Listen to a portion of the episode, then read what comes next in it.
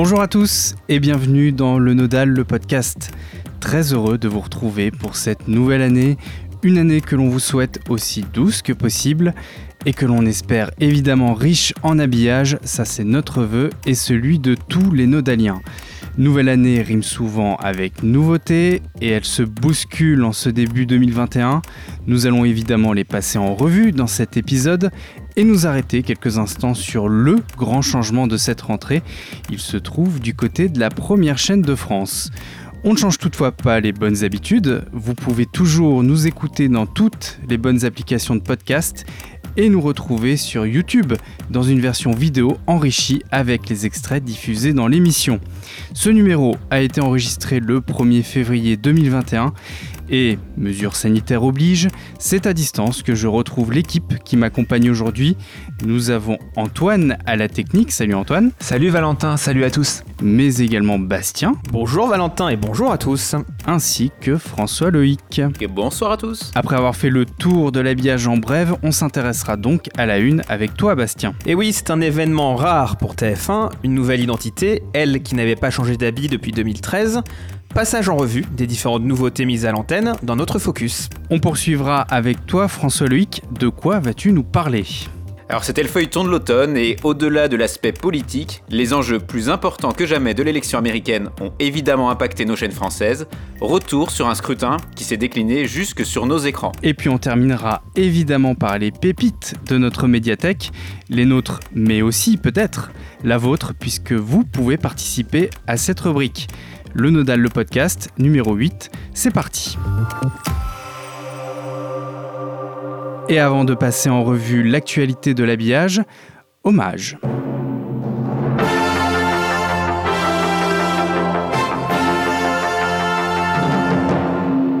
Cette séquence ne vous est peut-être pas familière et pourtant des millions de Britanniques la connaissent par cœur, la portent dans leur cœur aussi.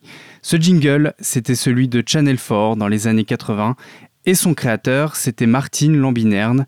Le designer britannique s'est éteint le 25 décembre dernier, laissant derrière lui une œuvre à la fois considérable et fondatrice. Sa carrière a commencé à la télévision britannique, une télévision qui lui doit tant, lui qui l'a littéralement métamorphosé, façonné visuellement. Il accompagne en 1982 le lancement de la quatrième chaîne du pays, Channel 4 donc, qu'il dote d'un habillage avant-gardiste. S'ensuit une longue collaboration avec la BBC, institution très respectée au Royaume-Uni. Il rajeunit l'image de BBC One et BBC Two et introduit l'emblématique logotype au trois carrés. Lambinerne, qui a fondé sa propre agence au milieu des années 70, exporte bientôt son savoir-faire à l'international, et notamment en France. 1994, deux ans après son lancement, Arte se questionne. Trop sérieuse, trop élitiste aux yeux du public, la chaîne franco-allemande cherche à élargir son auditoire. Lambinerne imagine un habillage fantasmagorique habité par de curieux personnages.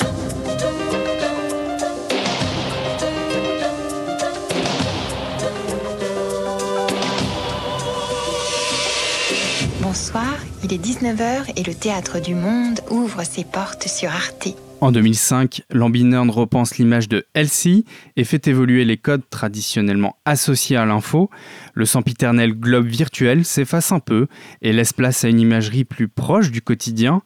On entreaperçoit, dans le générique du journal, une tasse à café, un journal papier ou encore un ordinateur.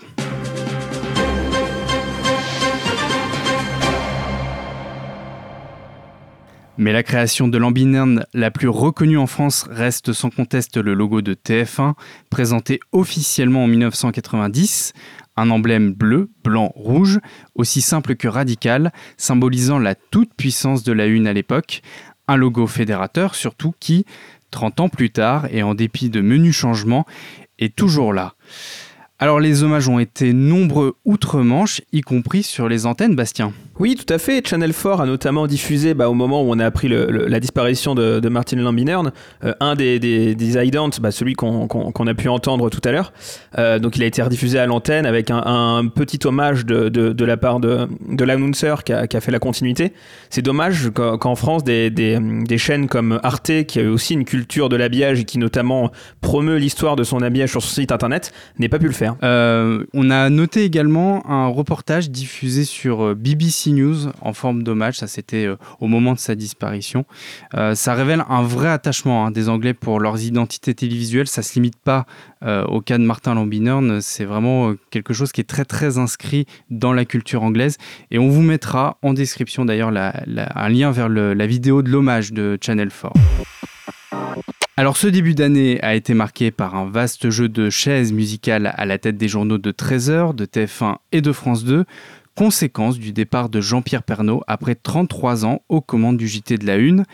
Il a été remplacé par Marie-Sophie Lacaro, transfuge de France 2, elle-même remplacée par Julien Bugier. Les deux chaînes ont largement communiqué sur ses arrivées, avec toutefois des objectifs bien différents. Du côté de TF1, on a souhaité assurer une transition en douceur et présenter Marie-Sophie Lacaro aux téléspectateurs. Après un premier teaser où Jean-Pierre Pernaud passe symboliquement le relais, La Une a diffusé une seconde bande-annonce montrant la journaliste s'installer dans le décor du JT. Les images sont silencieuses mais le message est clair. La présentatrice du Trésor, désormais, c'est elle.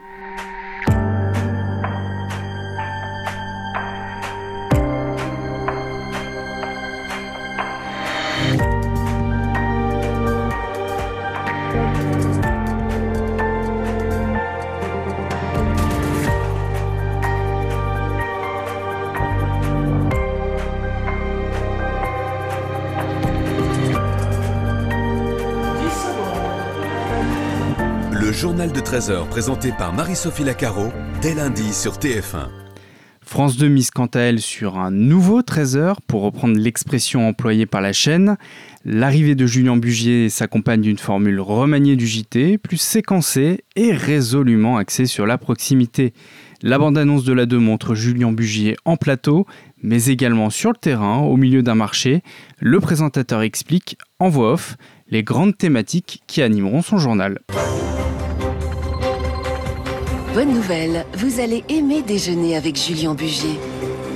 Info du jour, consommation, santé, vie quotidienne. Retrouvez-moi à 13h. Nous partirons ensemble à la recherche des meilleures idées pour la France. Dès lundi, Julien Bugier présente votre journal de 13h sur France 2. Sur TF1, Marie-Sophie Lacaro avait annoncé vouloir conserver les recettes d'un 13h, toujours nettement leader. Pas de changement significatif à l'image donc, si ce n'est une scénographie légèrement revue. La présentatrice n'anime pas le journal assise sur le côté de la table comme son prédécesseur, mais derrière. Changement plus marqué en revanche sur France 2, la seconde partie du journal, rebaptisée 13h en France, est présentée par un Julien Bugier debout devant le grand écran du plateau. Vous le voyez si vous nous regardez en vidéo, une nouvelle fresque a fait son apparition. La vue sur Paris laisse place à un collage de paysages français organisé en cercle concentrique. Le rond central permet d'y afficher le nom de la rubrique et ouvre sur les cartes. Et Jean-Pierre Pernaud dans tout ça, me direz-vous? Eh bien, il anime une nouvelle émission sur LCI, Jean-Pierre et vous, et en voici le générique.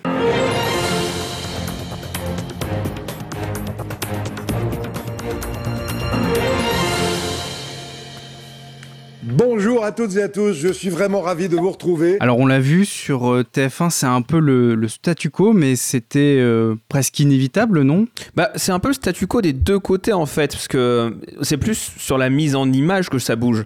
Du côté de la, une, effectivement, on a Marie-Sophie Lacaro qui est euh, quasiment aussi grosse que la mention Trésor à côté d'elle, comme pour dire non non, partez pas, partez pas, c'est bien l'institution Trésor, on a juste changé un peu, le, un, peu le, qui, le présente.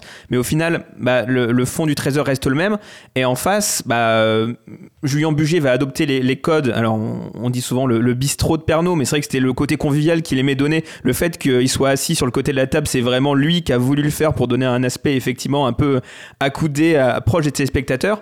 Et du coup, du côté de Bugier, on a aussi un changement à la marge du rubricage. Euh, le votre trésor devient trésor en France. Et tu parlais de recettes tout à l'heure, Valentin. Alors ça, on en a vu sur France 2, miam miam la galette. le slogan Vous allez aimer déjeuner avec Bugier prend tout son sens. Hein. Je rejoins Bastien, les, les, enjeux certes différents de chacune des chaînes imposaient presque de ne toucher à rien. Sur TF1, on ne bouscule que rarement et lorsqu'il s'agit du trésor, il faut vraiment capitaliser sur une base solide. C'est presque la une qui avait finalement le plus à perdre, d'où ce passage de témoin d'ailleurs mis en scène entre Jean-Pierre Pernaud et, Marie-Sophie Lacaro. justement, sur, sur France 2, on retrouve donc la proximité, les territoires.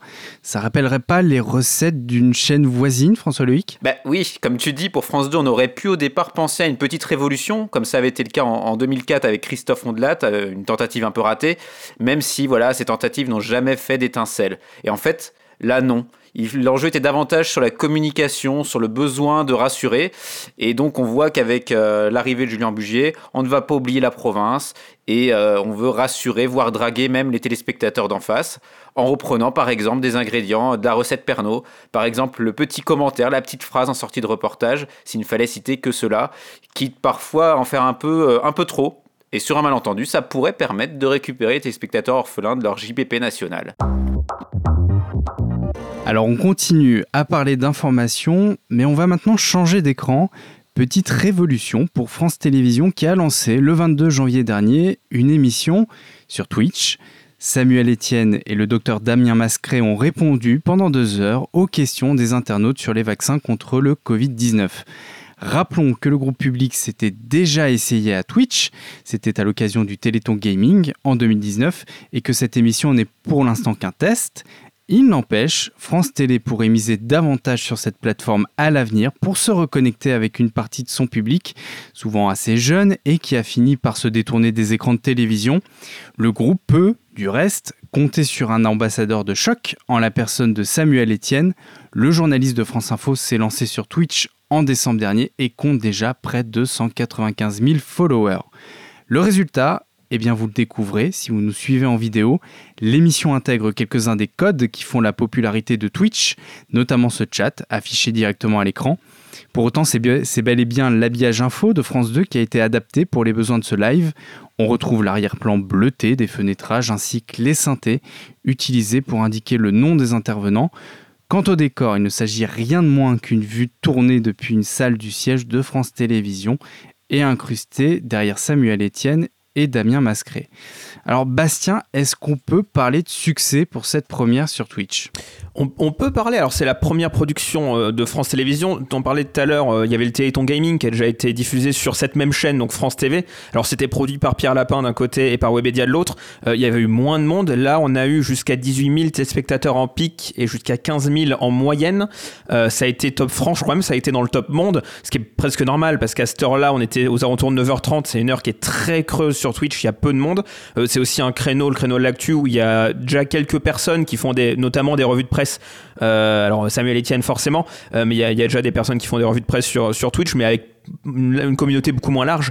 Alors là, en fait, 15 000 en moyenne, c'est exactement quasiment peu ou pro les, mêmes chiffres que ce que fait Samuel Etienne sur sa chaîne perso. Euh, Samuel Etienne mise euh, sur toute la communauté qui l'a suivi après les lives qu'il a pu faire euh, chez Étoile, avec notamment les Nuits de la Culture, où il regarde Question pour un champion en replay. je vous invite à le voir d'ailleurs, c'est assez marrant à voir. et donc, du coup, France Télé mise sur à peu près la même communauté, à voir si ça dure et surtout si ça arrive à conquérir un autre public que ces 15 000 fidèles et les journalistes qui ont été très curieux de regarder ça.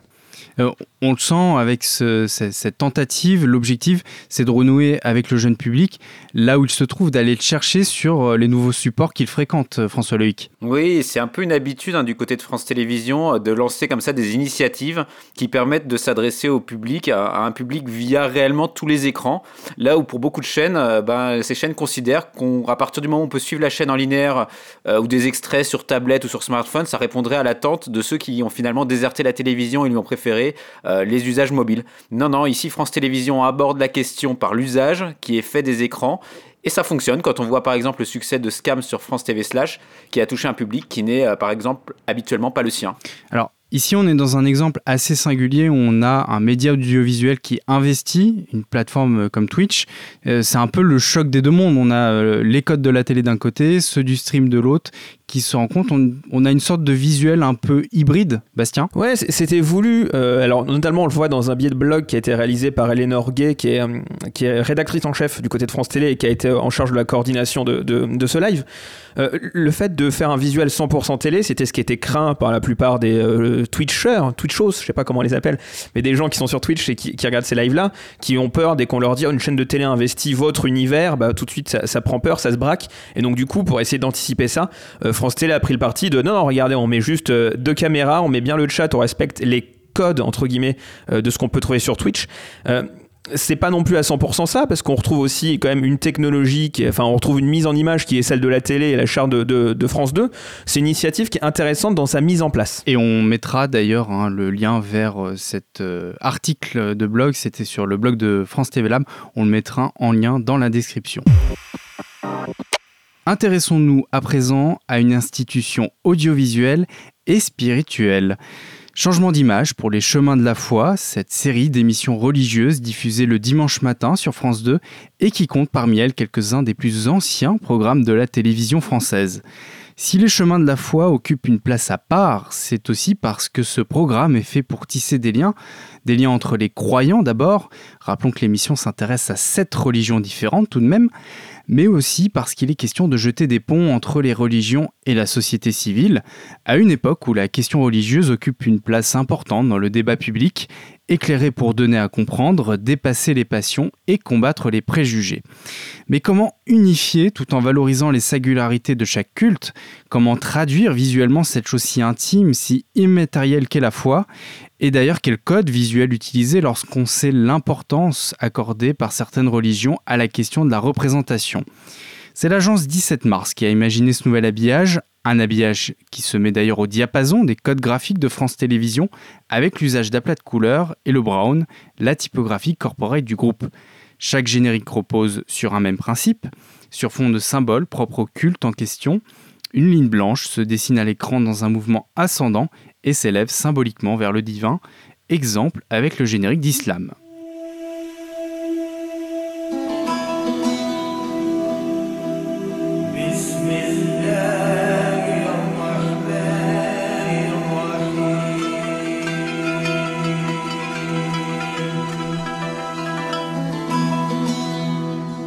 En fin de générique, cette ligne devient une sorte de trait d'union entre chaque religion. Elle demeure commune à chaque émission, mais adopte une couleur spécifique pour chaque culte. Ce trait était vert dans le générique d'Islam, vous venez de le voir. Il est par exemple orange dans celui de sagesse bouddhiste.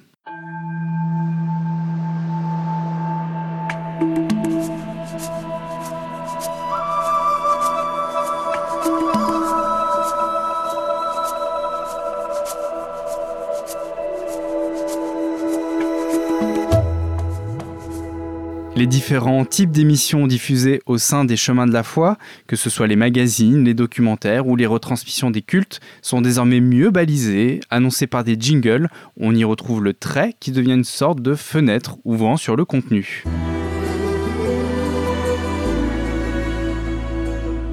Et puis terminons sur le générique diffusé en ouverture des chemins de la foi, dont le concept diffère légèrement puisque les traits partent cette fois-ci dans différentes directions, une manière pour l'agence 17 mars de signifier, je la cite, la somme infinie de trajectoires de foi au sein de la communauté élargie des Français, croyants ou intéressés par la question religieuse.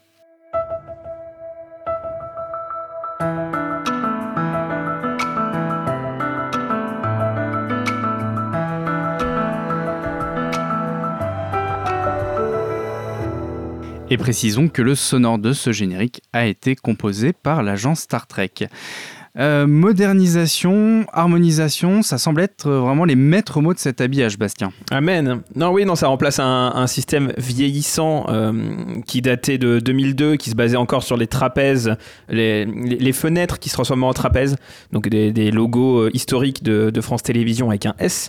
Ça dépoussière aussi des programmes qui en avaient besoin. Certains sont plus produits que d'autres, en tout cas ont plus de moyens à, mettre dans les génériques. Là, c'est enfin réharmonisé, ça donne une cohérence à, la tranche horaire qui est quand même non négligeable dans, le, dans la grille euh, antenne de France 2. Euh, alors, on, l'a un petit peu expliqué, mais euh, Les Chemins de la Foi, c'est donc une série d'émissions. Chaque euh, religion est en charge de sa propre émission, donc c'est des productions indépendantes. Jusque-là, chaque émission avait euh, bah, son propre budget, développé son propre habillage. du coup, ça a rendu l'harmonisation un petit peu complexe, François Loïc. Oui, alors je suis en effet, pour rebondir sur ce que disait Bastien, pas d'accord surtout concernant l'habillage un petit peu vieillot. En effet, comme tu le dis, certaines émissions avaient nécessité vraiment un coup de jeune mais pas toutes, puisque celles qui ont un budget de production un peu supérieur renouvelaient leurs habillages plus régulièrement. Et tu citais l'exemple du Jour du Seigneur. C'est une vraie identité visuelle qui a été développée au travers de ces derniers habillages régulièrement renouvelés, avec les deux bulles, les phylactères du logo du Jour du Seigneur, qui symbolisent finalement le dialogue et dans la religion et qui sont devenus si identifiés que même dans, euh, dans ce nouvel habillage, ils apparaissent à partir de la ligne verticale à la toute fin du générique, créant une sorte d'exception au sein de ce nouveau système graphique. L'actualité de l'habillage, ce sont aussi les compétitions qui distinguent et récompensent les meilleures réalisations et les créatifs les plus talentueux, à l'instar de ce que l'on peut connaître dans la musique ou le cinéma. Et parmi ces compétitions, il y a celle du Club des directeurs artistiques. Fondée en 1968, cette association française soutient et valorise la création dans le monde de la publicité et de la communication, et dans des domaines aussi variés que l'affichage, le graphisme, le clip, la photographie, l'événementiel mais aussi l'habillage, comme vous l'aurez deviné. Ce sont donc pas moins de 21 disciplines qui ont été représentées cette année, chacune d'entre elles ayant son propre jury. On retrouve trois catégories spécifiques à l'habillage dans le palmarès Branding Design. Son jury était présidé cette année par Joachim Ronsin, directeur du design de Paris 2024. Sachez qu'il existe au club DDA trois types de prix. La boule bleue, c'est l'équivalent du bronze, la boule blanche pour l'argent et enfin, la boule rouge, ça c'est pour l'or. L'ensemble des primés ont été dévoilés le 16 décembre dernier dans une cérémonie proposée en vidéo, contexte sanitaire oblige.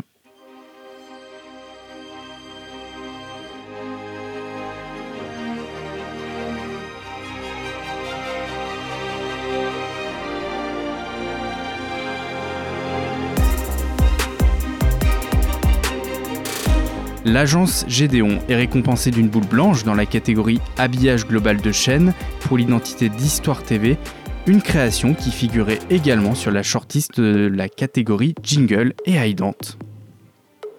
A noter que l'habillage Doku, également créé par l'agence Gédéon, était sur la shortlist T catégorie Design global de marque commerciale, habillage global de chaîne et Jingle et Aidante. Passons maintenant à Arte. Ces Aidante illustrées, diffusées pendant le confinement, sont récompensées d'une boule rouge dans la catégorie Illustration animée, une réalisation de l'illustratrice Amélie Barnatan pour le studio Pekelo.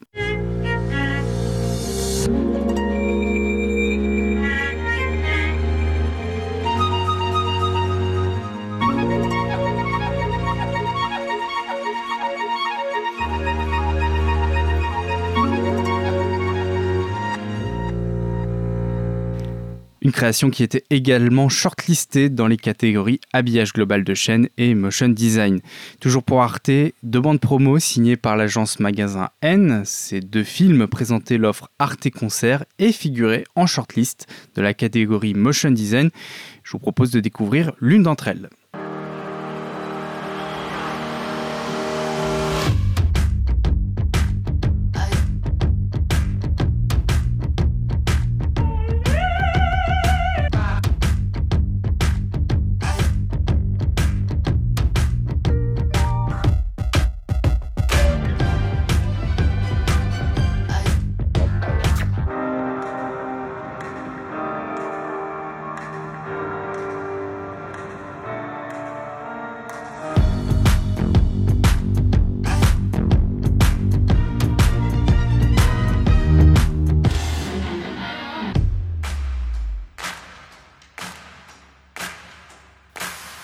Évoquons pour terminer les Aidants de Warner TV, réalisés par l'agence 17 mars et shortlistés dans la catégorie Jingle et Aidant.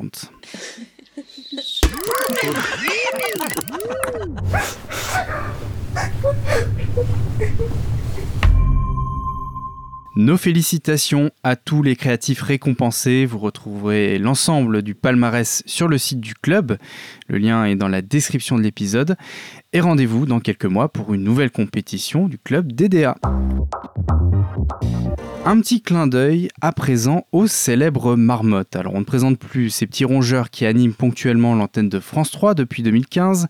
On en avait parlé d'ailleurs un peu plus en détail dans l'épisode 3 de ce podcast. Figurez-vous qu'un internaute américain a relayé sur Twitter ce jingle dans lequel les marmottes s'essayent au curling.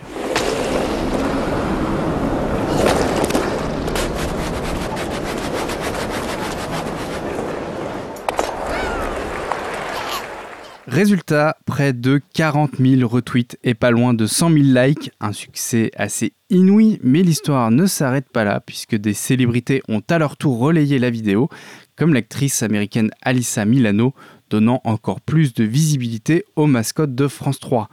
Les marmottes avaient déjà connu un immense succès populaire en France. Voilà qu'elles font maintenant le tour du monde. Euh, succès immense du coup pour les marmottes hein, en France. Et pourtant, je crois qu'elles devaient quitter l'antenne, Bastien.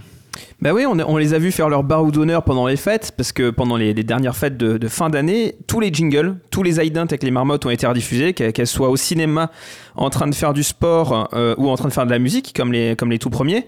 Et finalement, euh, il a été annoncé euh, qu'elles reviennent. Ça a été annoncé par Stéphane Sibon Gomez à la dernière conférence de rentrée de France Télévisions. Et il a dit, je cite, Elles sont nos mascottes pour longtemps. Jusqu'à quand? On verra bien. Mais en tout cas, c'est reparti pour un tour. Et puis, évoquons d'un mot une autre chaîne qui change d'image en cette rentrée. Je veux parler de France 5.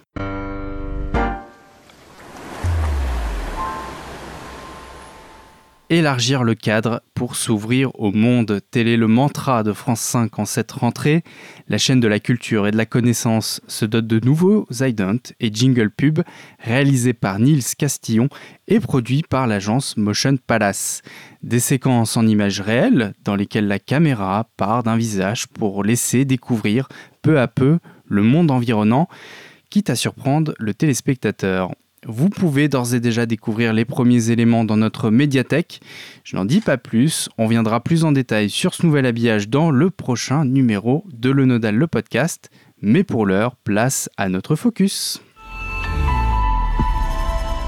L'une des nouveautés majeures de la rentrée, c'est donc ce nouvel habillage pour la première chaîne de France. Un habillage dont la mise à l'antenne n'est pas due au hasard. 6 janvier 75, TF1 succède à la première chaîne de l'ORTF 6 janvier 2021, c'est par un compte à rebours que la nouvelle identité de TF1 est inaugurée.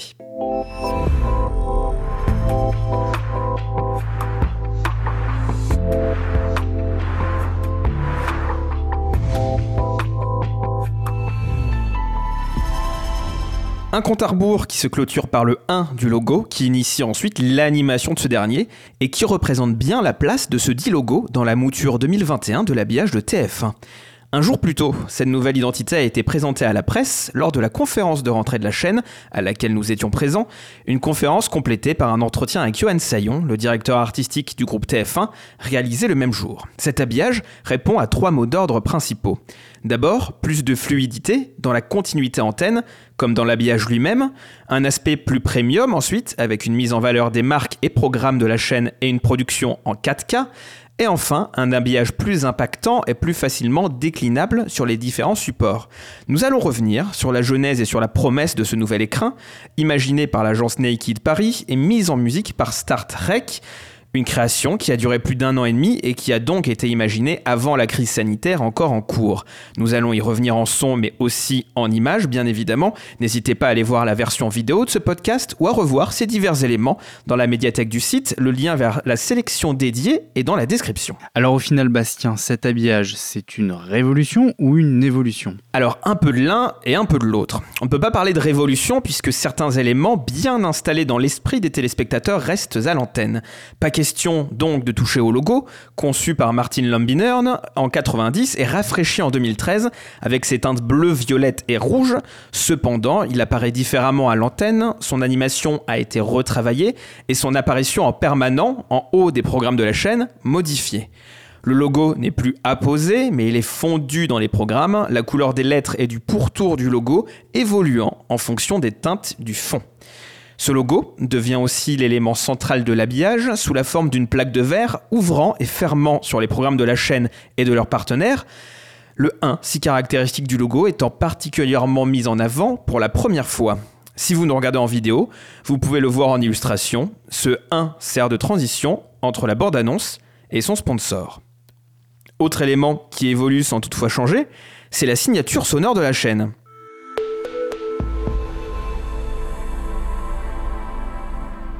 Toujours imaginé par l'agence Star Trek avec notamment Alex Jaffray et aussi le concours de Santi, le directeur de Une Musique, ce nouveau sonore prend toujours comme base les six notes instaurées en 2013. Et de ces six notes, seules les trois premières restent, complétées par une quatrième sonorité plus aérienne qui évolue selon les éléments. L'objectif, ne plus avoir une note finale descendante et mieux transmettre les ondes positives communiquées par TF1.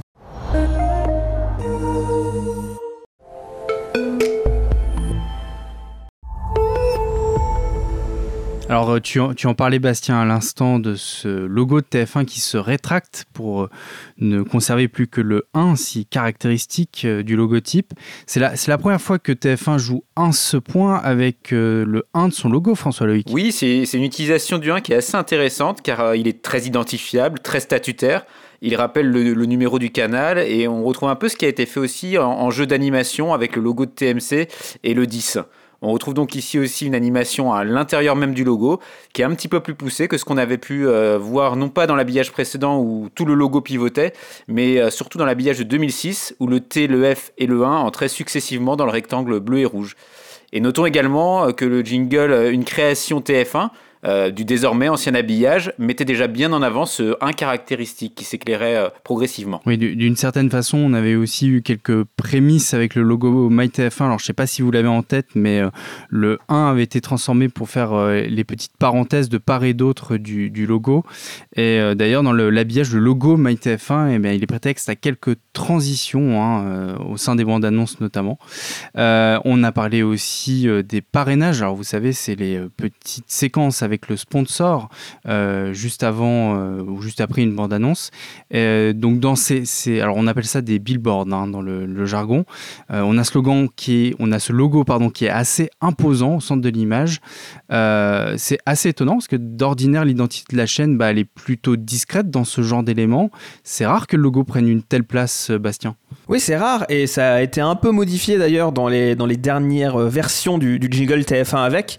Donc il est euh, en plein, comme vous avez pu le voir, il est en plein milieu dans l'écran. Euh, il peut parfois cacher le logo et c'est arrivé notamment pour une célèbre chaîne de cure thermale. Euh, le, logo TF1 cache le logo là, donc dans les dernières versions, il disparaît notamment au premier changement de plan, ce qui fait qu'il peut parfois être très court. Donc on voit qu'il y a encore des adaptations qui sont en cours sur cet élément. Et on continue justement à explorer avec toi, Bastien, ce nouvel habillage de TF1. Et puisque nous entendions des jingle pubs, je t'arrête tout de suite, Valentin. Ce ne sont pas des jingle pubs, ce sont des écrins publicitaires. Alors, selon Johan Saillon, le mot a tout son sens, puisqu'ils sont la première vitrine de l'habillage antenne, avec des dizaines de diffusions par jour. Nous avons donc cherché à valoriser ces espaces, complète le directeur artistique. Le but de la chaîne est ici de casser l'effet tunnel et de joindre l'agréable à l'utile. Ils ont donc été notamment réduits à 3 secondes contre 4 auparavant et deux types d'écrins publicitaires sont donc à l'antenne. Ceux que nous venons de voir et d'entendre sont diffusés principalement en dehors des carrefours d'audience et des cases stratégiques. Il y en a plusieurs centaines, composés de plans tournés en 8K partout en France, majoritairement en drone, avec cette volonté d'aérer l'antenne et de respirer, confirmée après les différents confinements vécus en 2020. Avec cette volonté aussi de renouer avec la proximité et avec les prises de vue réelles, absentes de l'habillage depuis les années 2000. Les trois lettres pub, stylisées comme dans les scénettes de 2013, apparaissent par transparence avec un effet d'onde de lumière, là aussi écho au slogan de la chaîne.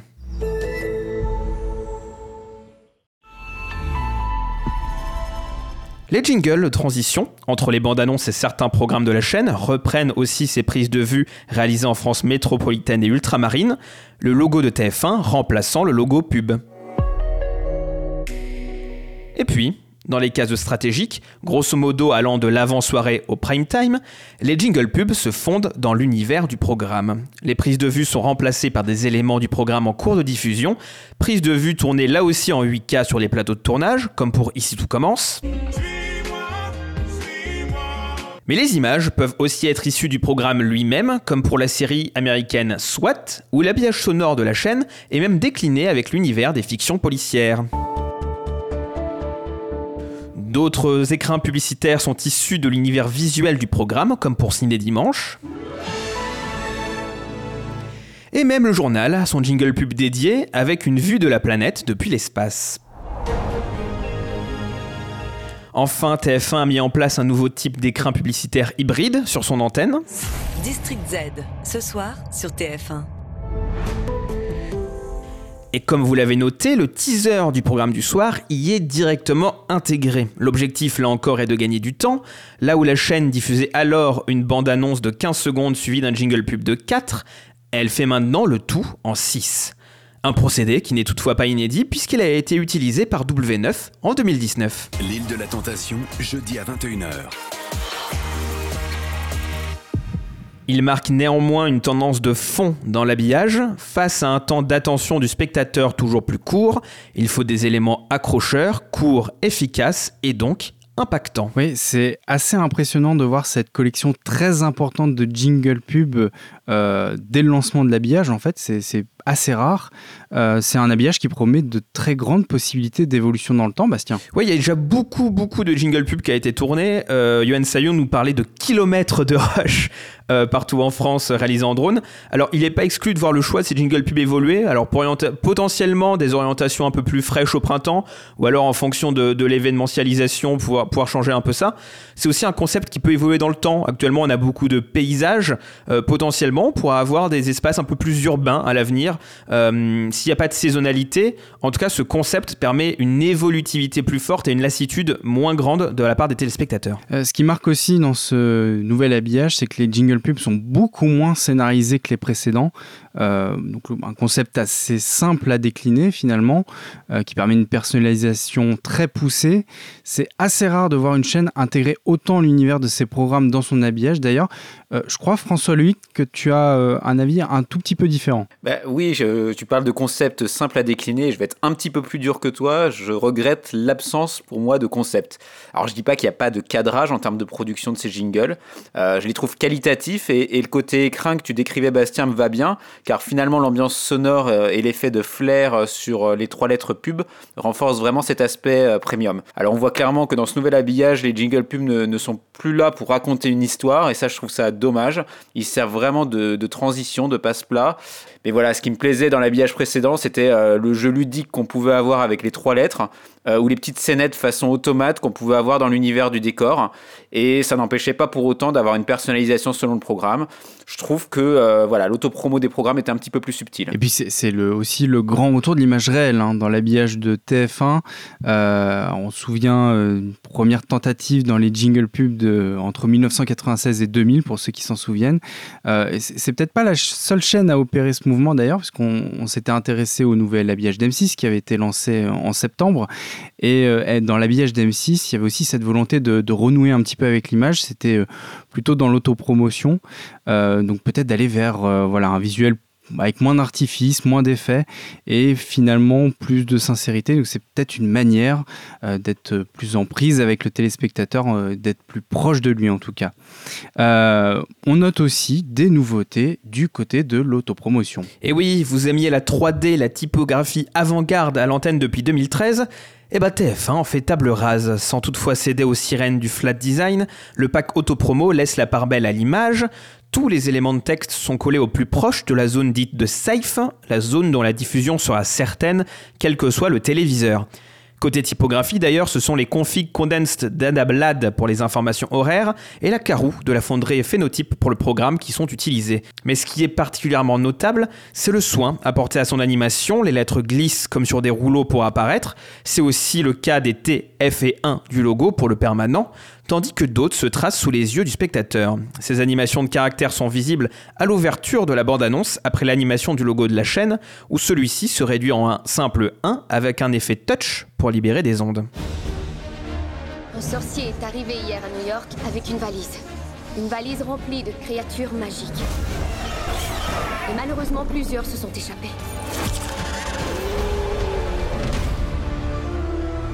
Inédit, les animaux fantastiques, dimanche à 21h05 sur TF1. Et si le corps de la bande-annonce laisse la part belle à l'image du programme, avec quelques effets de transition en slide issus du numérique, le travail le plus important est réalisé autour du pack shot de la bande-annonce, c'est ce plan final qui résume tout, le nom du programme, son univers, sa date de diffusion. Tous ces packshots sont réalisés en interne par les équipes artistiques de TF1 et reposent sur le principe de la parallaxe, pas de 3D mais des couches d'éléments qui se superposent, s'animent et donnent un effet de profondeur à l'image. Il était visible sur la bande d'annonce démo des animaux fantastiques, il l'est aussi sur celui de la fiction La Promesse. La Promesse, votre série événement, tout de suite sur TF1 ou encore sur celui de Ninja Warrior, utilisé ici dans le cadre d'une bande-annonce courte avec l'animation du logo TF1 à la toute fin. Les dernières qualifications avant la grande finale de Ninja Warrior, c'est demain à 21h05 sur TF1. La création de ces packshots uniques par programme est selon Johan Sayon un élément de différenciation fort par rapport à d'autres chaînes. Ils permettent aussi d'avoir des visuels presque unifiés pour tous les supports de communication de la chaîne. Ils peuvent être ainsi repris en mouvement sur les réseaux sociaux, tout comme en print pour des campagnes d'affichage. Cela permet donc de rapprocher les équipes de la communication du groupe des équipes artistiques. Ces packshots sont aussi partie intégrante de la page soirée du groupe, où les programmes des chaînes sœurs sont uniquement présentés via ce biais. Les éléments en premier plan vont ainsi s'agrandir au moment où le programme est évoqué, certains apparaissent puis disparaissent. Cette place très forte laissée à l'image et aux marques programmes est évidemment voulue, je cite là encore Johan Sayon, cette transparence nous permet de mettre en valeur le contenu avec une belle image de fond. Il vit, il change, il est contextualisé, réactualisé. Ainsi, le logo et l'habillage vivent avec l'antenne. Alors tu, parlais de promotion croisée à l'instant. Euh, l'impact de ce nouvel habillage, il va d'ailleurs bien au-delà de l'antenne de TF1, euh, Bastien. Oui, parce que la promotion croisée, il y en a deux types. Donc il y a cette fameuse page soirée que vous pouvez retrouver dans la médiathèque euh, de londal.com qui est qui est sur toutes les antennes du, groupe TF1, mais il y a aussi comment faire euh, l'autopromotion d'autres chaînes du groupe ou d'autres sites internet, par exemple. Euh, cette promotion croisée va être dérivée de l'autopromotion de TF1 avec des éléments plutôt positionnés au centre. Alors c'est le cas de Salto, du coup, qui a une des bandes promo qui sont dérivées de cet habillage-là. Le plus frappant, c'est pour TMC ou pour TFX. On sait que les logos des chaînes ont été harmonisés en 2018 pour tout adopter ce rectangle. Ça permet donc de calquer certaines animations, comme celle du logo de TMC ou du logo de TFX qui adopte le logo, celle du logo de TF1 avec soit le C, soit le X caractéristique du logo. Euh, c'est évidemment à retrouver dans la médiathèque. Euh, pour ta part, François Luc, je crois que tu vois une influence du print sur le packshot, c'est ça? Oui, c'est assez rigolo parce que sur les autopromos, on, on voit que ce concept qui est apparu finalement sur France 3 initialement, euh, ce packshot final en arrêt sur image, et eh ben c'est assez amusant de voir que ce, ce concept soit venu se décliner sur d'autres chaînes comme TF1 ça donne un côté euh, affiche euh, que j'aime assez et qui est encore renforcé dans ce nouvel habillage avec l'abandon des éléments 3D euh, qui noyaient un petit peu l'image auparavant. Et l'utilisation des différentes couches légèrement animées permet aussi d'éviter le côté trop statique. Et, et ce choix n'est pas un hasard à mon avis quand on sait l'affection portée par Johan Sayon au print, au magazine papier et notamment la presse de mode. Euh, il nous l'avait dit lors d'une précédente interview. Et donc on retrouve le côté papier glacé euh, qui explique sans doute euh, le choix de garder aussi certaines brillances et certains effets de reflet. Et je trouve que c'est très réussi. Alors, hormis l'autopromo et les écrans pub, y a-t-il d'autres éléments d'habillage qui ont été modifiés, Bastien? Oui, Valentin, qui dit changement d'habillage, dit évolution de certains éléments mis à l'antenne en amont. Certains éléments utilisant donc l'ancienne typographie identitaire de la chaîne ont ainsi évolué, c'est le cas de la Minute Musique ou de l'agenda spectacle, qui ont juste vu leur alphabet changer. C'est aussi le cas pour Ciné Dimanche qui garde le même univers mais qui a été profondément renouvelé.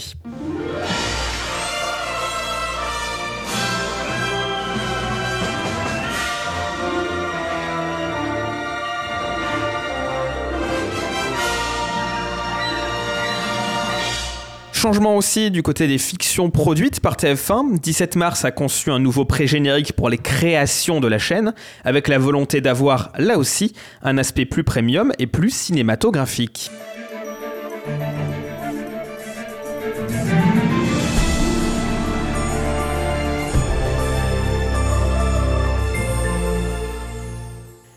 Enfin, l'évolution de l'animation du logo implique des changements forcément dans les génériques qu'il utilise, et donc principalement ceux de l'information. C'est notamment le cas des reportages et du journal qui ont été conçus en interne par Olivier Gérard, et donc qui sont facilement adaptables. Ce fut un peu plus compliqué pour la météo, où la nouvelle animation recouvre l'ancienne, d'où le logo plus grand que pour les autres éléments.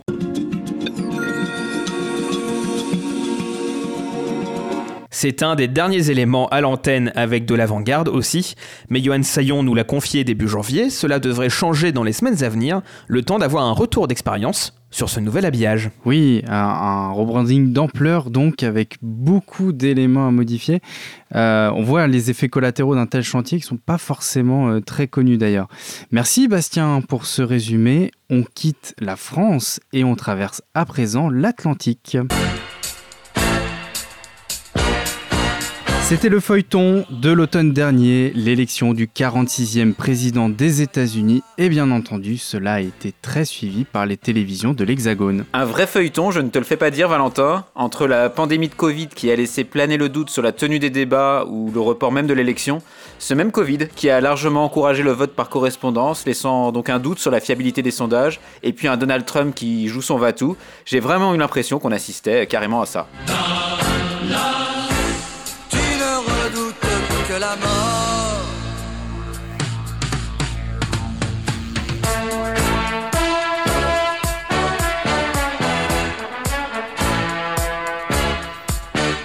Devant l'enjeu et après 4 années d'une présidence qui n'aura rien épargné entre fake news et petites phrases, se joue ici l'élection d'un homme qui aura la charge de diriger un pays plus que jamais divisé et qui se retrouvera président de la première puissance mondiale, ce n'est pas rien. Et c'est donc sans surprise que cette élection a passionné les journalistes du monde entier et a fait l'objet d'une couverture XXL. Et cela a commencé par les débats entre les candidats Biden et Trump. Oui, une sorte de mise en bouche. Les débats sont souvent le lieu de tous les imprévus, même si cela se résume souvent à des attaques policées, des petites phrases bien senties. Permettez-moi juste de vous dire que ce soir, je ne suis pas le Premier ministre et vous n'êtes pas le Président de la République. Nous sommes deux candidats à égalité. Vous me permettrez donc de vous appeler Monsieur Mitterrand. Mais vous avez tout à fait raison, Monsieur le Premier ministre. Mais aux États-Unis, tout est plus grand, tout va plus loin, et encore plus avec un Donald Trump dans la salle, tout peut arriver. Et ce programme, alléchant, va être diffusé sur nos chaînes info, à commencer par CNews.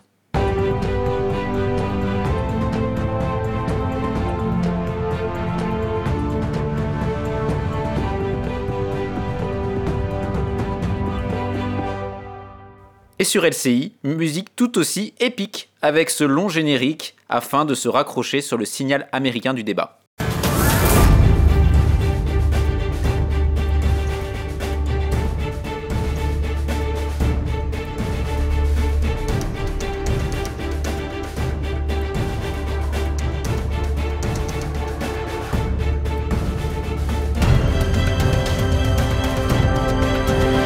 Enfin, TV5 Monde avait choisi la chaîne d'information francophone de Radio-Canada pour la diffusion du débat tant attendu entre Joe Biden et Donald Trump.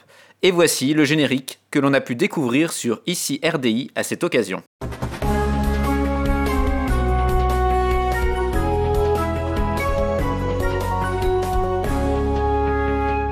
On se souvient qu'en 2016, Radio France et même l'émission Quotidien avaient consacré une nuit américaine pour parler des enjeux des élections outre-Atlantique et suivre le scrutin.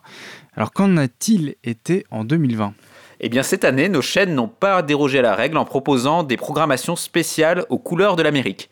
Et à commencer par Canal ⁇ qui, au travers d'une programmation de films et séries, a voulu raconter les USA par la fiction.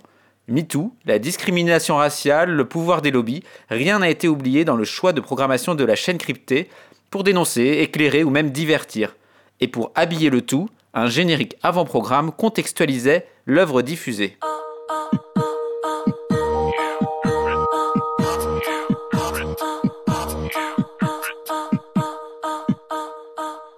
Et évidemment, les autres chaînes ne sont pas en reste et ont teasé l'événement à coups de bandes annonces. À commencer par TF1 qui propose une émission spéciale en pleine nuit, présentée par Julien Arnaud et Pascal de la Tour du Pin en direct de Washington. Le duel Trump-Biden touche à sa fin. Pour tout savoir, tout comprendre et vous faire vivre cette élection heure par heure, TF1 se met à l'heure américaine et vous propose un dispositif exceptionnel en direct de Washington. Élection américaine 2020, présentée par Julien Arnaud et Pascal Delatour Dupin, ce soir à partir de 1h20 en direct sur TF1. Cette émission sera également diffusée sur LCI au cœur d'un dispositif plus complet. Du côté de France 2, la chaîne se met aussi à l'heure américaine, comme on peut le voir dans cette bande-annonce, qui, plus que les enjeux même de l'élection, présente l'imposant dispositif mis en place par le service public dès le journal de 20h et jusqu'à Télématin. Et comme souvent en telles circonstances, la 2 insiste sur son important maillage de correspondants et envoyés spéciaux. Joe Biden ou Donald Trump? Ce soir, France 2 se met à l'heure américaine avec un dispositif exceptionnel pour suivre l'élection du président des États-Unis. À 20h, édition spéciale du journal, présentée par Anne-Sophie Lapix en duplex de New York et Karine Baste-Régis à Paris. Rendez-vous avec Julien Bugy à Paris, Anne-Sophie Lapix aux États-Unis et les envoyés spéciaux de la rédaction de France Télévisions aux quatre coins du monde pour une grande nuit sous la bannière étoilée. Nuit qui se prolongera avec toute la rédaction de France Info et se finira au petit matin dans l'édition spéciale de Télématin. Suivi des votes en temps réel, invités et reportages au cœur de l'événement. USA 2020, l'élection qui va changer le monde. À suivre ce soir en direct dès 20h sur France 2. Et ce dispositif s'appuie notamment sur la chaîne France Info. Absolument Valentin, et j'ai presque envie de dire que c'était le cœur de cette nuit américaine, avec une codiffusion France 2 France Info de 23h30 à 6h30. Mais bien au-delà de cette codiffusion, France Info a été le maître d'œuvre d'un dispositif exceptionnel rassemblant les médias européens francophones au travers d'un format assez novateur, il faut le dire, faisant intervenir sur le plateau Gilles Jacquier de France Info au, au sein de l'Atrium des représentants de la RTBF et de la TSR pour une soirée diffusée sur les services publics belges et suisses, sans oublier France 24 ou TV5 Monde. Et du côté des chaînes info, on a vu que LCI et France Info avaient déployé un dispositif spécial, mais évidemment BFM Télé est bien présente. Attention, événement, grosse voix, ça rigole pas. BFM TV au cœur de l'élection américaine, USA 2020. Donald Trump ou Joe Biden, qui sera le prochain locataire de la Maison Blanche Une journée décisive pour une élection hors norme. I felt like Superman. It's time to stand up. Suivez la nuit américaine sur BFM TV comme si vous y étiez, avec nos correspondants permanents et nos envoyés spéciaux. Invités, estimations, résultats état par état. À vivre en direct depuis Washington avec Maxime Switek. USA 2020. Rendez-vous toute la nuit, en direct sur BFM TV. Et du côté de France 24, c'est pas moins de trois bandes annonces qui ont été diffusées, dont une de format euh, très original. Je suis François Loïc et je vous propose de découvrir ça. Je suis Pierrick Laurent, retrouvez-moi pour vivre l'élection depuis Los Angeles, en Californie. Je suis Céline Bruno et on se retrouve à New York. Bonjour, je suis Loïc Piala, on se retrouve le 3 novembre en Arizona, l'un des états clés de cette élection. Je suis Julie Dungeloff, suivez-moi depuis Philadelphie en Pennsylvanie. Je suis Karim Yayaoui à Miami, en Floride. Je suis Mathieu Mabin, votre correspondant à Washington. Retrouvons-nous sur France 24 pour découvrir ensemble qui occupera la Maison Blanche pour les quatre prochaines années. Suivez le déroulement de cette nuit électorale sur France 24 et france24.com. Et le jour J, cela a donné quoi sur nos écrans? Alors je te propose de commencer par France 2 et là il faut regarder la version YouTube de ce podcast car seul le visuel change pour le générique du 20h spécial présenté par Anne-Sophie Lapix en direct de New York.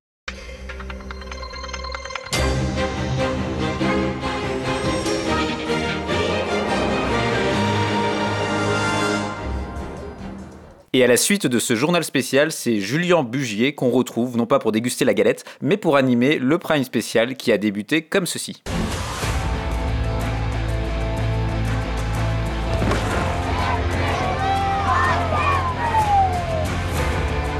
Avec vous, on aurait 2 millions de morts. C'est lui qui a paniqué. Il y a beaucoup, beaucoup de haine. On y retrouve presque la trame des génériques des soirées électorales présidentielles françaises avec des verbatims des deux candidats. Et lors de cette soirée spéciale, des transitions au lancement et au retour des reportages ont également été mises en place, reprenant les bandes du drapeau américain et permettant des enchaînements fluides et une belle éditorialisation.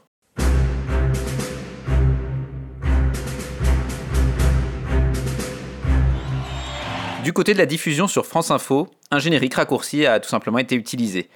Pour LCI, un générique très dynamique aux couleurs bleues et rouges du drapeau américain, reprenant évidemment les deux candidats à la Maison Blanche.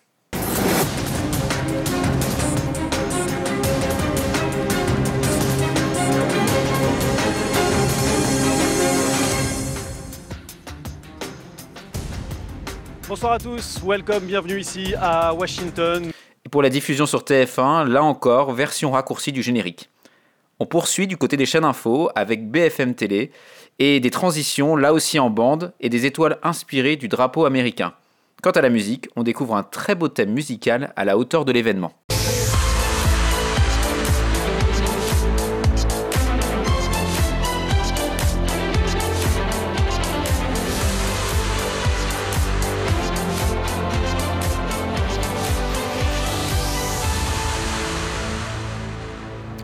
Du côté d'Euronews, générique ultra américanisé, on sait de quoi on parle, on est là aussi dans le thème, comme dirait Christina Cordula.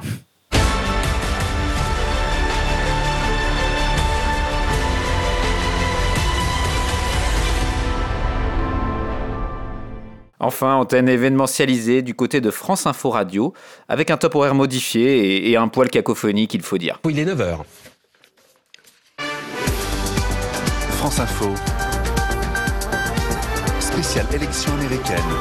Mélanie Delaunay. Alors habituellement, le point d'orgue d'une soirée électorale, c'est le reveal du candidat vainqueur. Qu'en est-il ici? Ouais, tu as raison, Valentin, c'est le moment de la soirée que personne ne souhaite rater et qui est travaillé, imaginé dans le plus grand secret par les chaînes de télé qui rivalisent de créativité pour proposer une animation originale qui pourra faire date. Et même lorsqu'elles nous présentent un dispositif de soirée électorale, les chaînes se refusent toujours, toujours à nous livrer le moindre indice sur ce moment fatidique. Il nous faut attendre le jour J.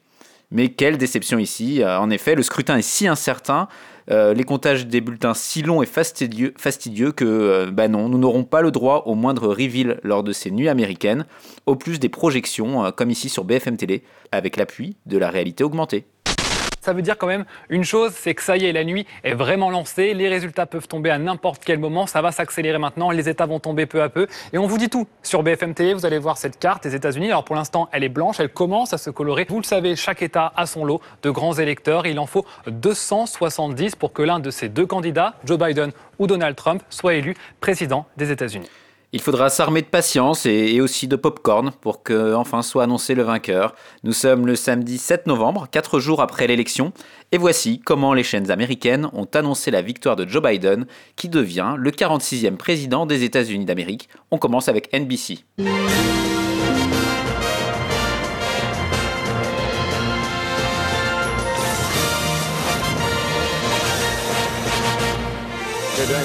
And Savannah Guthrie in New York. The moment the entire country has been waiting for after a very close race. NBC News now projects that Joe Biden has won the Keystone State, Pennsylvania, and its 20 electoral votes. And that means we can now project that former Vice President Joe Biden has been elected President of the United States. He is President elect Joseph Robinette Biden at 77 years old. Et du côté de CNN, le ton est grave, à la hauteur de l'événement. After four long, tense days, we've reached a historic moment in this election. We can now project the winner of the presidential race. CNN projects Joseph R. Biden Jr. is elected the 46th president of the United States.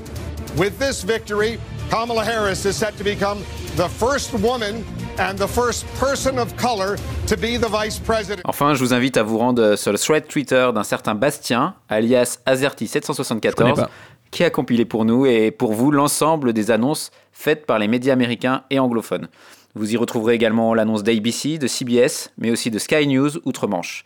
Le lien vers le thread est également dans la description. Et une fois la victoire de Joe Biden annoncée, nos chaînes info ont elles aussi adapté leur habillage spécial, en mettant à l'antenne des génériques dédiés aux vainqueurs de l'élection américaine. Du côté de BFM Télé, ça donne ça.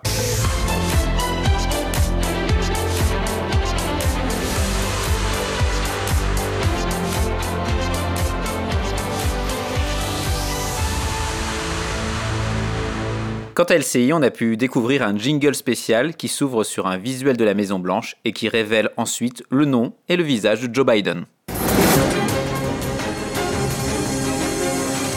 Et concernant les talk shows, j'imagine qu'ils se sont eux aussi intéressés à cette élection, François Loïc. Et oui, même si le dispositif est moins poussé qu'en 2016, Quotidien propose une adaptation de son habillage pour une émission spéciale. Voilà ce que ça donne.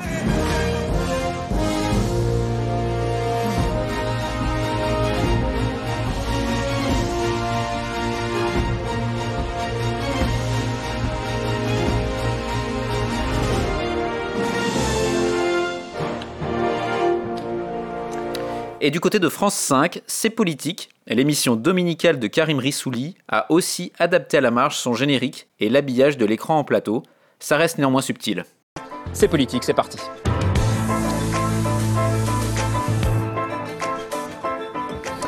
C'est parti soyez les bienvenus. Enfin, le 20 janvier dernier a eu lieu l'investiture de Joseph Robinette Biden. Investiture qui a bien sûr été retransmise sur nos chaînes d'information en continu. Et voici le générique proposé par LCI pour cette journée spéciale.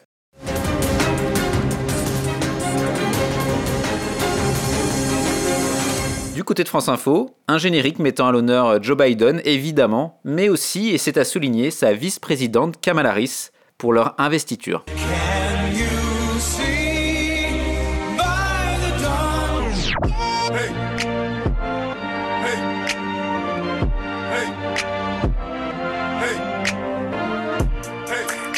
Bienvenue. Enfin, un retour du thème musical côté BFM Télé, mais aucune diffusion du générique, au plus grand regret de Bastien, je le sais, et des publicateurs de Le Nodal, qui ont veillé tard, en vain. C'est vrai. Oui, je peux vous dire qu'on a perdu quelques heures de sommeil hein, pendant cette élection américaine, pas que sur l'investiture, mais même euh, pendant le, le scrutin en novembre dernier. Euh, je voudrais qu'on revienne sur euh, BFM TV. Le dernier scrutin, c'était en 2016, donc les choses ont beaucoup changé sur BFM TV depuis Bastien. Bah oui, et tant sur cet habillage-là que sur l'habillage global de la chaîne, en fait, parce qu'il a été beaucoup simplifié. On en a déjà parlé sur le blog et, et, et dans le podcast ici. Là, on a quelque chose d'assez sobre avec une musique qui est très efficace, mais on retrouve pas tous les effets euh, glossy extrêmement chargés qu'on avait retrouvés sur l'élection 2016 avec beaucoup de 3D partout et ce plateau virtuel qui était euh, allez, disons-le maintenant, il y a prescription de sacrément mauvais goût, euh, avec vraiment cet effet métallique partout, et le plateau était tout petit au milieu d'un immense truc. Enfin, c'est pareil, c'est dans la médiathèque, n'hésitez pas à le revoir, euh, mais c'est pas forcément du plus bel effet. Euh, donc ça, fait plaisir de voir un habillage comme ça sur BFM TV, ça va dans la ligne de, de leur habillage antenne, et j'ai vraiment, vraiment un gros coup de cœur pour le sonore, j'avoue. Le, sonore est effectivement euh, magnifique. Ce, thème qu'on a découvert cette année, il était, euh, assez splendide. Alors les, élections américaines, euh, elles sont très différentes de ce qu'on peut connaître en France. Alors non seulement sur le fonctionnement même des élections, mais en France, on a en règle générale une soirée qui euh, voilà est quand même assez euh, courte. À 20h, on a à peu près euh, le nom du gagnant. Là, on a cette longue soirée, cette longue nuit de résultats avec le décalage horaire. un président qui peut être annoncé élu à n'importe quel moment. Et puis cette jauge des 270 députés voilà, qui, qui progresse petit à petit. C'est des singularités qui aussi influent sur l'habillage. Oui, on a des génériques qui est forcément euh, polarisés autour de la, figure des deux candidats. Et puis, euh, on a bah, cet élément d'habillage pour euh, faire un peu de pédagogie aussi, parce que c'est un scrutin qui est un petit peu complexe à comprendre. il y a cette, cette, jauge des 270 députés. Et donc, cette jauge était souvent en bas de l'écran, typiquement un, emprunt américain.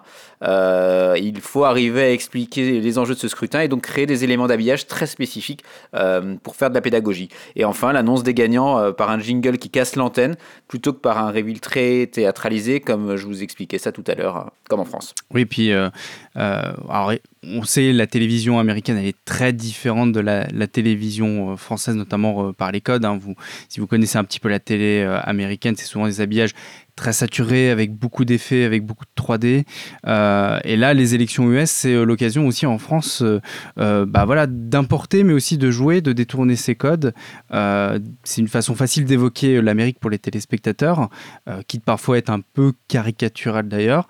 mais on voit aussi que les élections américaines, c'est bah, l'occasion de détourner ces codes qui nous semble, euh, du point de vue français, parfois un petit peu excessif. Euh, merci beaucoup, en tout cas François Loïc, pour ce résumé. On ouvre maintenant le placard à archives. Ah Et comme de coutume, on termine cette émission par les pépites de notre médiathèque et on commence sans plus tarder avec toi, François Luc.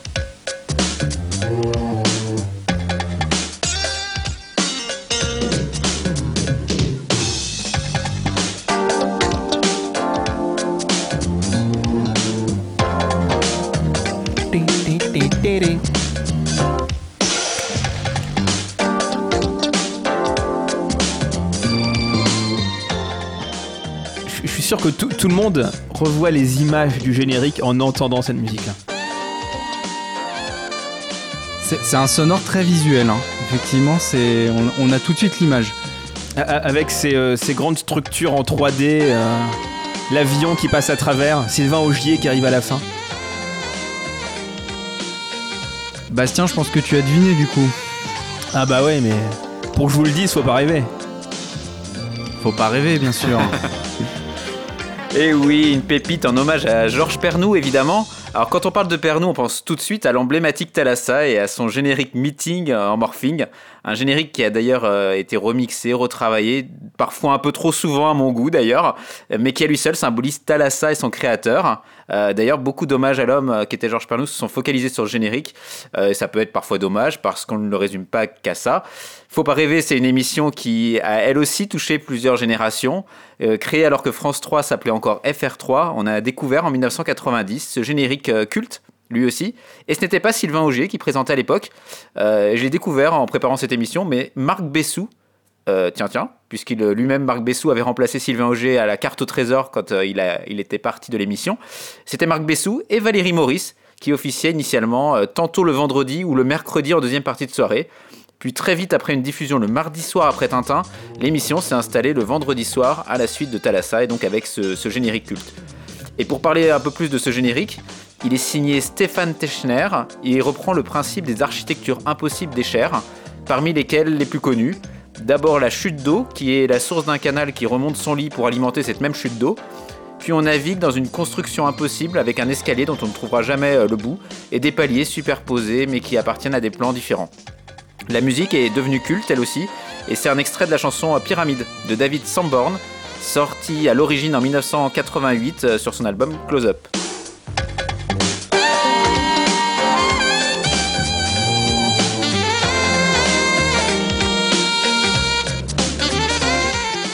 Et pour la petite histoire, sachez que la toute première version de ce générique comportait un plan supplémentaire. Euh, ce plan était entre la chute d'eau et avant la transition en éclaboussure vers la maison impossible. On y voyait des oiseaux qui pouvaient faire penser à des poissons ou des poissons qui pouvaient faire penser à des oiseaux. Euh, ce générique va durer jusqu'en septembre 2001. L'émission, euh, présentée depuis deux ans déjà par Laurent Bignolas, quitte alors euh, la case historique du vendredi soir pour le samedi en deuxième partie de soirée. Euh, c'est la conséquence en fait de l'arrivée de On ne peut pas plaire à tout le monde de Marc-Olivier Fogiel, qui ne peut pas être programmé le samedi soir face à Ardisson et donc qui est programmé en deuxième partie de soirée le vendredi soir. Et puis il y aura une diffusion en prime, mais mensuelle, et ce sera le lundi notamment.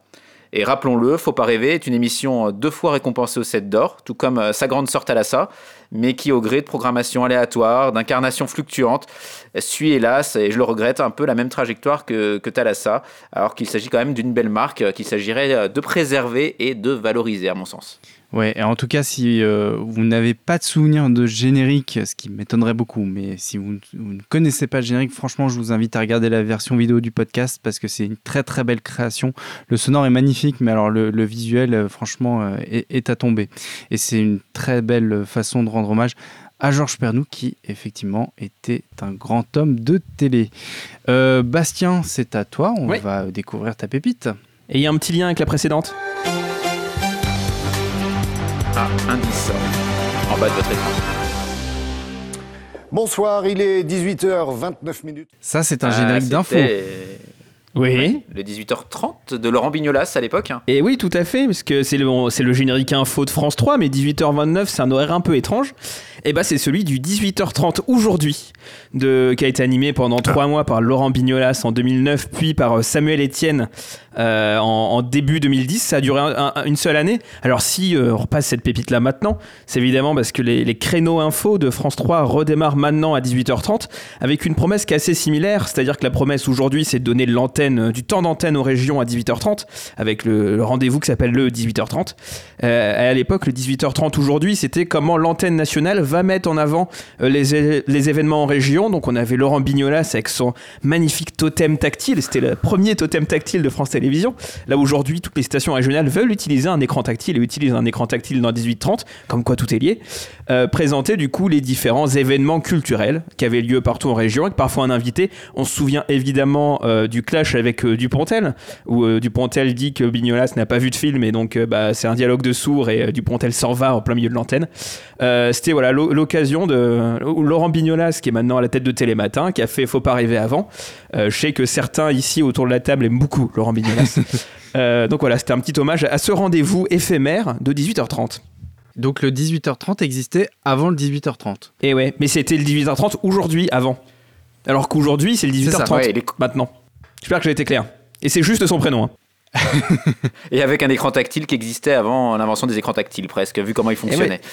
2009. Et, et on, était 2009. On était à l'époque sur le plateau circulaire, hein, sur ce plateau circulaire de l'info qui avait été euh, inauguré en, avril 2008, si, euh, si vous vous en souvenez. Eh ben merci Bastien euh, pour cette pépite. On va passer à la pépite d'Antoine. Je te laisse la lancer.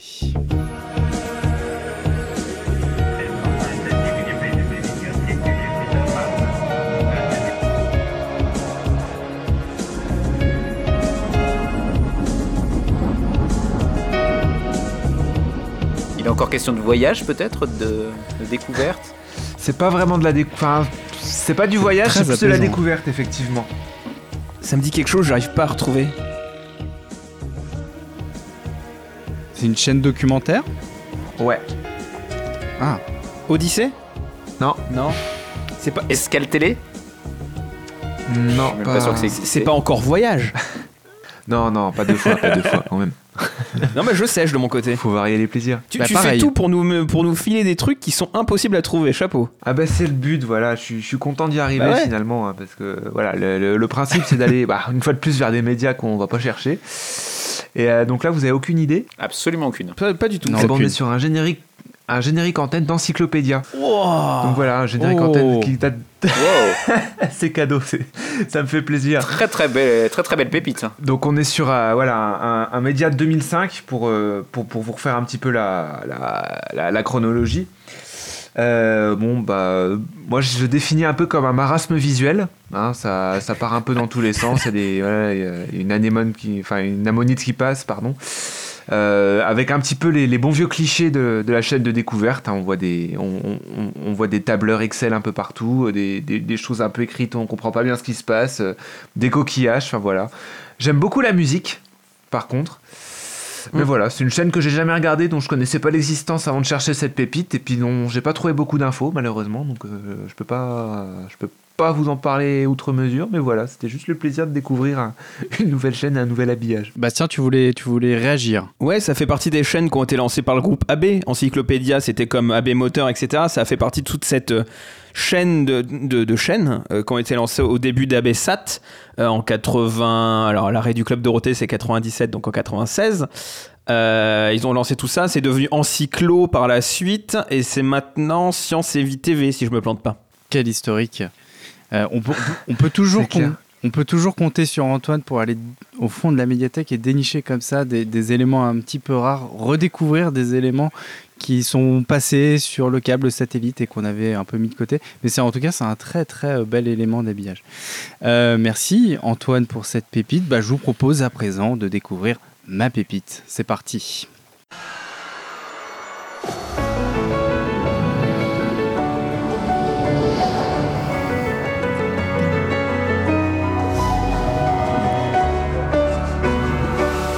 Alors, je crois que François Loïc aime pas trop. Si j'en crois ce qu'il nous a dit tout à l'heure. J'adore.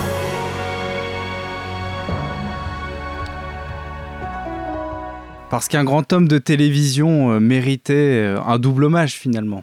C'est vrai. C'est à la ça. Certains remixes étaient très réussis.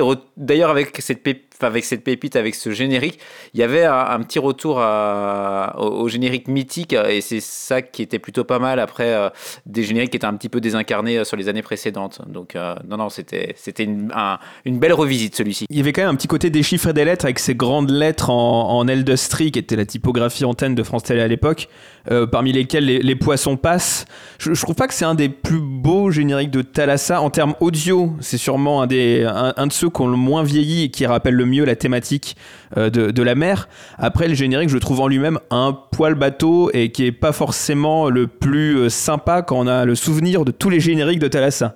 Je veux pas dénigrer ta pépite, Valentin, mais quand même. Sans mauvais jeu de mots hein, pour le bateau d'ailleurs.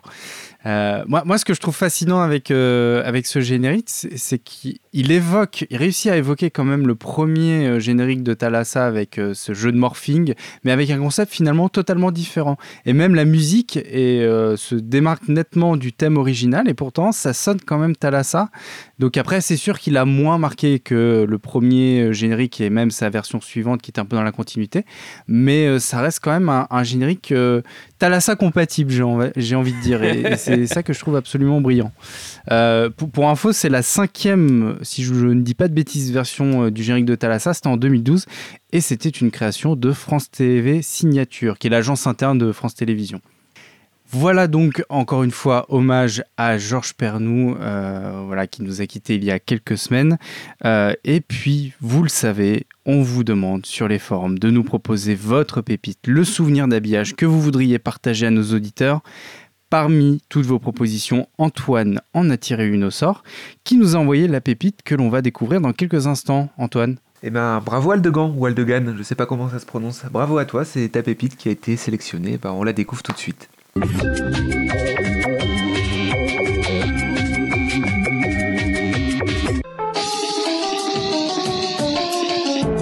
Ça sonnait un petit peu E égale M6 au début, mais je pense pas que ce soit ça. J'allais dire la même chose. Non, c'est pas le, c'est pas le cas. C'est pas Hugo Délire, hein Non, non, non, du tout. Ah ouais, non, mais alors, à, à croire que c'est toi aussi qui sélectionne celle-là, Antoine, mais euh, c'est pareil, je, sais, ça sonne E égale M6, j'ai failli dire E égale M6 euh, Junior, la, la, version sur Gulli, mais non, même pas. On a l'impression qu'il y a de la science, qu'il y a du jeu vidéo, qu'il y a. J'arrive même pas à cerner la thématique en fait. Eh ben, en fait, euh, je pense que vous ne trouverez pas, malheureusement. Je vous, je, un indice, un indice, un indice. Un hein. indice, ah bah, faut aller taper dans les locales alors. Alsatique ah TV Oula. Non. Et eh bah. Là, je sèche. Je connais Orléans TV, TV Tour, Alsatique, c'est tout. Une, chaîne qui compte pas pour des prunes, Mirabel TV Peut-être? Non. non, non On peut se faire toutes les locales comme ça si vous voulez. Hein, mais ça peut durer longtemps. Ça va se passer aller plutôt euh, ouest de la France. TVR euh, Alors Normandie TV Je sais pas si c'est.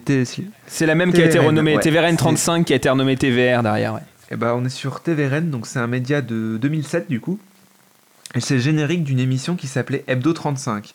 Donc euh, je vous lis ce que nous met euh, Aldegan, c'est assez marrant en fait hein, finalement. Donc euh, il a retrouvé ce média à l'occasion des, des, des, réencodages là, des vidéos qui étaient anciennement en réel.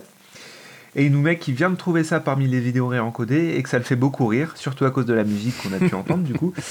Et euh, en fait, c'est un petit blagueur parce qu'il voulait que ce soit difficile à identifier étant donné qu'il s'agit là d'une chaîne locale. Donc voilà, et eh ben, il a réussi. Pour vous piéger. Vous êtes trop forts, les, les nodaliens. Donc pour ceux qui regardent la version vidéo, on voit un faux air de faux robial, mais vraiment un faux robial, je pense. un robial local. C'est ça. un robial de prise unique. mais, c'est vrai que ça sonne pas forcément Bretagne. Tu me dis Rennes, je vais pas penser à un sonore de jeu vidéo euh, comme ça, quoi. Ah non, on est, ouais, on est. Je comprends pas bien l'intention, hein, je reconnais. C'est euh, même, euh, même au, niveau des couleurs là, pour ceux qui regardent la, vidéo, c'est difficile. Il y a aussi un faux côté LCI aussi sur le premier habillage. Ah il y a beaucoup de faux côtés, mais pas de bon côté, quoi. C'est ça le souci. c'est ça, exactement, exactement. C'est dommage. C'est bien joué. en, tout cas, c'était une découverte. Franchement, bravo, bravo Aldegan pour nous avoir euh, piégé de cette manière-là, et merci à lui pour, pour cette pépite. Et merci Antoine pour nous avoir partagé cette pépite. Alors n'hésitez pas à nous envoyer vous aussi votre pépite. Le lien vers le formulaire est dans la description de l'épisode. Et c'est ainsi que se referme ce huitième numéro de Le Nodal, le podcast. Un grand merci à vous, Antoine, Bastien et François Loïc, pour m'avoir aidé à la préparation de cette émission. Merci également à toute l'équipe de Le Nodal sans qui nous pourrions vous proposer ce podcast. Comme d'habitude, l'actualité de l'habillage continue sur nos pages Twitter et Facebook, ainsi que sur notre site lenodal.com. Sur le blog, nous revenons sur les nouveautés majeures de cette rentrée, et notamment le nouvel habillage de la Une, avec une interview de Johan Sayon, directeur artistique du groupe TF1. Ces nouveautés et bien d'autres sont disponibles en vidéo dans la médiathèque. Vous y retrouverez également une sélection de médias en hommage à Martine Lambinerne. Et puis on poursuit la discussion sur nos forums où l'on commente ensemble toute cette actualité. Quant au podcast, on se retrouve très vite pour un prochain numéro. Prenez soin de vous. Salut À très vite Salut, à tous